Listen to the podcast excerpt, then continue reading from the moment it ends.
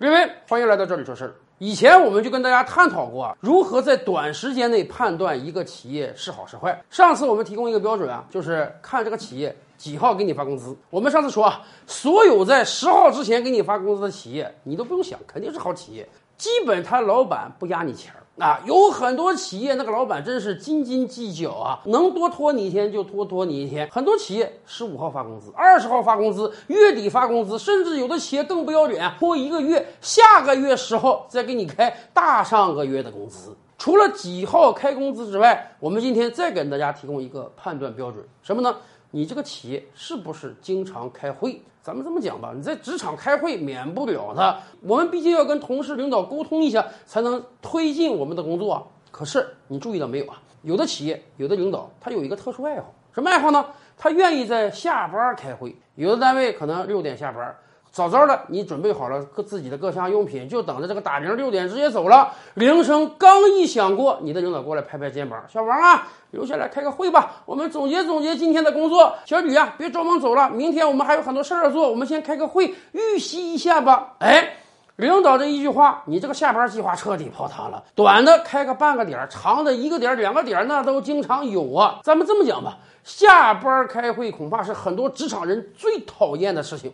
一方面，打乱了你的彻底计划呀！年轻人，你可能跟人家有约，准备去看个电影、吃个饭；年龄大点的有家庭的人，人家可能准备去接孩子，准备可能回家做饭，准备可能回家买菜做饭，辅导孩子功课。你这一句话完了，整个计划泡汤了。更关键的是，可能很多人还没有意识到啊，下班开会实际上是对我们每一个职场人的赤裸裸的剥削。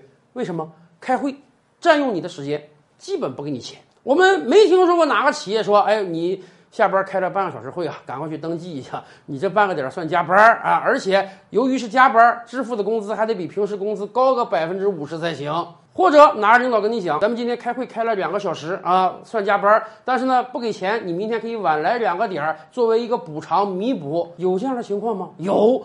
太少了。对于大多数企业领导来讲吧，如果留下来让你加班完成一个工作，有可能还考虑到了加班就要给你付加班费。可如果说我留下来让你开个会，咱们总结总结过往，展望展望未来，对不起，这是开会啊，这不是加班。很少有企业能够给你算加班费的。可是你开会就不算工作了吗？当然算工作了。你开会就不给企业创造效益了吗？当然创造效益了。可是有多少企业领导会因为下班开会而给你算工资的？更有甚者，以往我们也提过一个事儿。更有甚者，以往我们也提过啊，还有很多企业特别愿意搞这个下班之后的聚餐，或者周六周日的团建。总之，就是要用你的休息时间去搞企业内部的各种建设。他还美其名曰啊，哎，这是我们为了加强团结，这是企业付费来给你做培训。但实际上浪费的就是你自己的时间。按道理讲，不管是开会、聚餐、团建，只要使用了你个人的时间，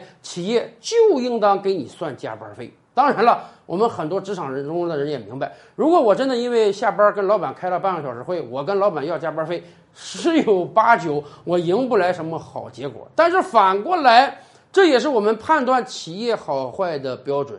一个正规的企业，只要他占用了你的时间，他就应当给你付费。